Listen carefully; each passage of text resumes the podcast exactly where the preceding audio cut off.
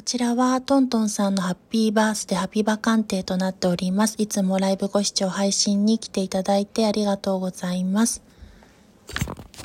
それでは16日のトントンさんのハッピーバースデーに向けて読んでいきたいと思います。精神誠意、理性と知性を高めて真摯にひたむきに物事に向き合うことが状況下において叶うことによってチャンスをつかめる、チャンスの波に乗れる暗示が出ております。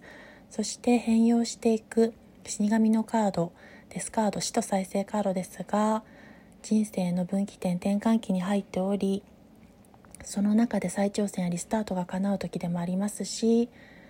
物事の終わりがあれば始まりがあるように始まりを捉えていくことが可能にかなってくるというカードですが世界のカードが逆位置で出ていることから結果において物事をうまくまとめられなかったり統合できないあと一あと一歩というところで力及ばずになってしまいがちですので最後まで諦めないで続けてみることでまだ可能性が十分にあること。そしてあと少しの努力をすれば夢が叶うことをこの World の幸せのカードが示しております。世界のカードです。そして最終未来には Chariot 戦車の逆位置と Wheel of Fortune 絶好調の運気の運命の輪が出てまいりましたので読んでいきたいと思います。戦車の逆位置は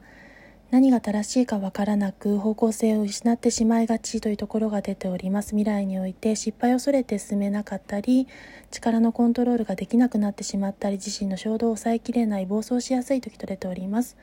周りの人の理解があってこそ成功すること。無謀な行動を控えてしっかり考えて行動することがそこには肝心です。それによって絶好調の運気を導いていけるというところが出てまいりました。そして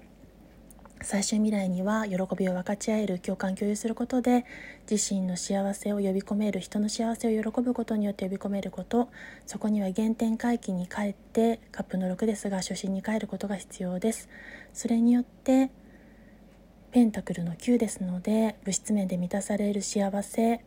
飛躍や抜擢昇格などを受け取ることができるでしょう。それによって未来のワンドの3ですので展望が開いていき思い描ける未来をイメージできるというところが出てまいりました。トントンさんを占わせていただきました。